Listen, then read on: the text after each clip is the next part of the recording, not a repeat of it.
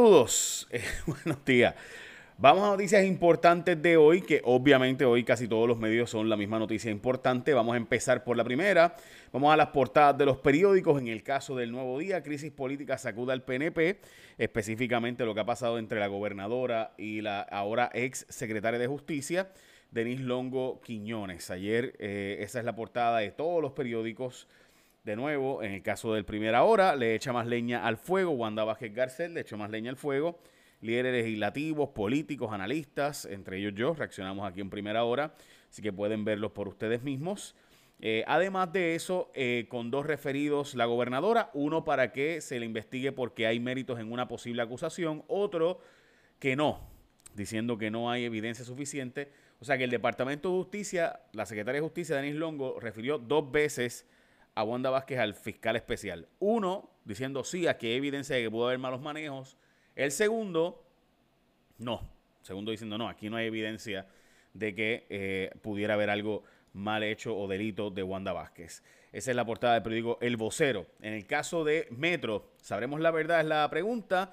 La gobernadora Wanda Vázquez presenta su caso ante la crisis golpeada de su figura y Denis Longo confirma referido abordado anti Código Anticorrupción y renunció el administrador de manejo de emergencia justo en la temporada de huracanes diciendo que la politiquería no dejaba hacer su trabajo. Ayer llovió algo, pero los embalses no se vieron mejorados. El único que subió un chispito, honestamente, fue nada. Fue Sidra. El caso de Carraízo sigue bajando.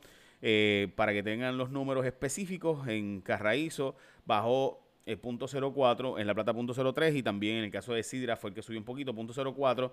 La lluvia de ayer, que cayeron casi 2 pulgadas de lluvia, una pulgada 1.6, eh, fue mayormente en Río Grande, en el pueblo de Río Grande, eso no llega a Carraízo. Eh, la lluvia que llega a Carraízo es la lluvia que cae en San Lorenzo, Junco, Las Piedras, Gurabo eh, y Aguas Buenas y Cagua. Esa es la lluvia que llega hacia Carraízo. Así que esa lluvia no cayó en los lugares que hacía falta para mejorar a Carraízo y por eso ven la gráfica donde ha bajado Carraízo. Bueno, los casos de COVID, gente, vamos a lo próximo. El COVID-19, 127 personas están hospitalizadas por COVID, eso es un número más alto de lo que hemos tenido los pasados meses. Eh, diríamos que es el número más alto de hospitalizaciones por COVID, así que ya hay eh, de nuevo un aumento de hospitalizaciones por casos de COVID. 159 personas han fallecido en Puerto Rico por COVID. Hay que hablar de esto porque hemos visto una tendencia al aumento y eso pues es un dato, no es una opinión por si acaso.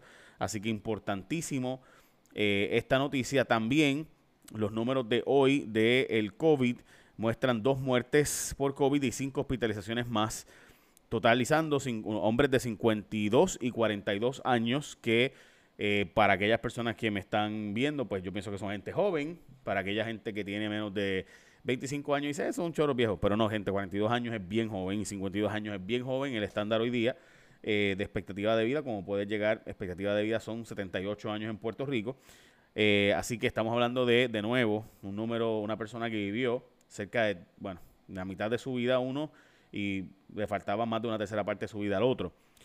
Con este incremento, los casos confirmados suman a 2.171, mientras los casos probables alcanzan 6.574.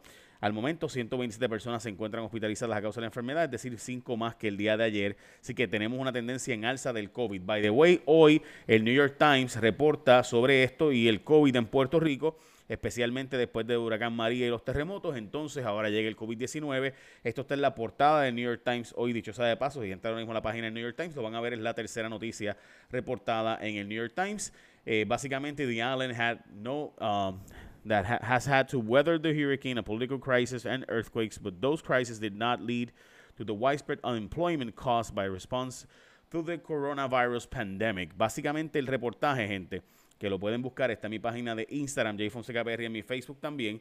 Van a poder ver este reportaje trata básicamente de que la situación económica de Puerto Rico será una crisis de verdad profunda eh, por nuestro nivel de desempleo que ya alcanza las solicitudes de 500 mil personas han solicitado desempleo en Puerto Rico. Eso es más de la mitad de los empleados en Puerto Rico. En Puerto Rico típicamente hay unas 910 mil, 920 mil personas empleadas. Hablando de que más de la mitad de la gente ya ha pedido eh, en serio, por si acaso esto es agua.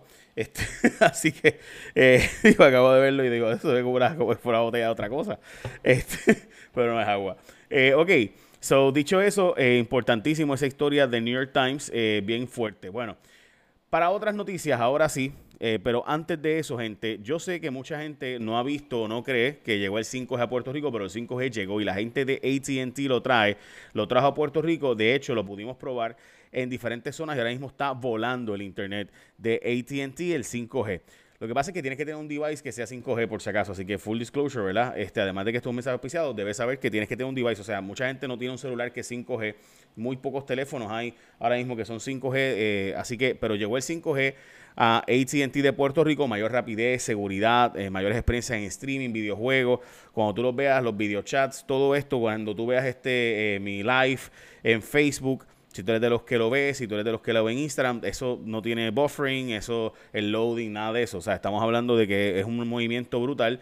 Por ejemplo, para ver mis video podcasts y enterarte de lo último que acontece las noticias, para ver las noticias en tu propio celular, etcétera, los videos en YouTube, lo que sea, eso se ve, eso vuela, gente. Así que llegó el 5G de ATT, que es la próxima generación en tecnología en tus manos, en la red que tú confías. ATT y esa red se queda en Puerto Rico por si acaso. Bueno, Pedro Julio Serrano causa en su contra eh, debido a un caso de agresión eh, sexual conyugal, como se le conoce. Eh, así que de nuevo hubo causa, 20 mil dólares de fianza para Pedro Julio Serrano. La secretaria de Justicia nombrada por la gobernadora dice que se, bueno, dice la gobernadora que ella quiere que se quede en la silla. Recuerde, importantísimo, aquí la gobernadora dijo que nadie le pidió a esta señora, a Wandimar Burgos, que retirara eh, los referidos al panel del FEI, que fue un asunto que nadie le ordenó. Bueno, pues veremos a ver.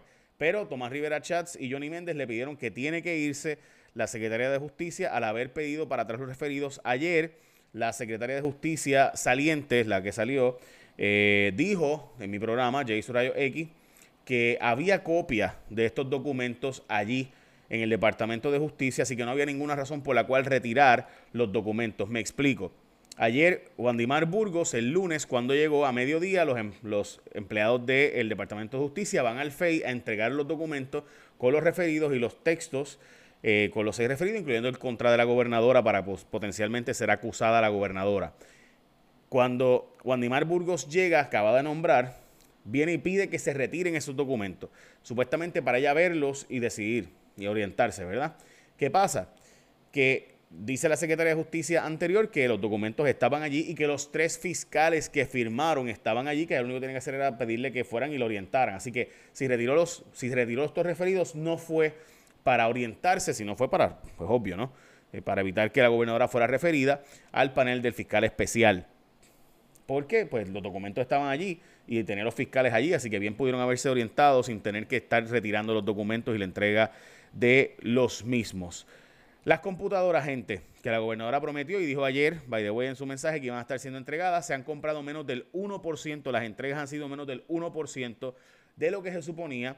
Se suponía que se hubiera ya entregado estas computadoras para comenzar clases eh, a distancia si fuera necesario en agosto, pero como se habrán dado cuenta, entregaron menos del 1% del equipo y la Asociación de Pediatras eh, de los Estados Unidos, la, Asociación, la Academia Americana de Pediatría, urgió a las escuelas a prepararse para comenzar el año escolar de forma presencial. By the way, Donald Trump también pidió que comiencen, estos reportaron en el New York Times, the president pushed for a return to classroom comes as the number of cases top 3 million in the U.S. Some governments are backtracking on tracing apps. Esto, esta es la historia del coronavirus hoy, el coronavirus update del New York Times, donde dice el presidente de Estados Unidos quiere que se reabran las escuelas para el próximo eh, otoño. O sea, para algunas escuelas comenzarían en agosto, otras en septiembre, como en el caso de Nueva York. Obviamente, la noticia del día es el subterfugio, dice la Secretaría de Justicia saliente, Denise Longo Guiñones.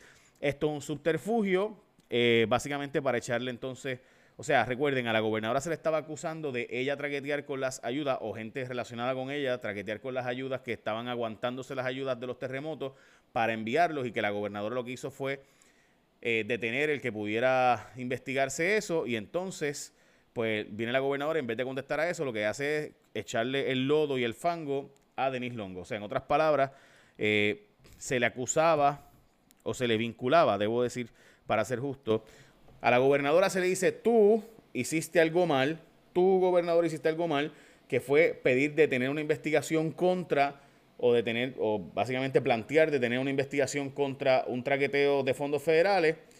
Y la gobernadora, en vez de contestar a esto, dijo, tú, Longo, tú fuiste la que hiciste las cosas mal en otra cosa que no tiene que ver.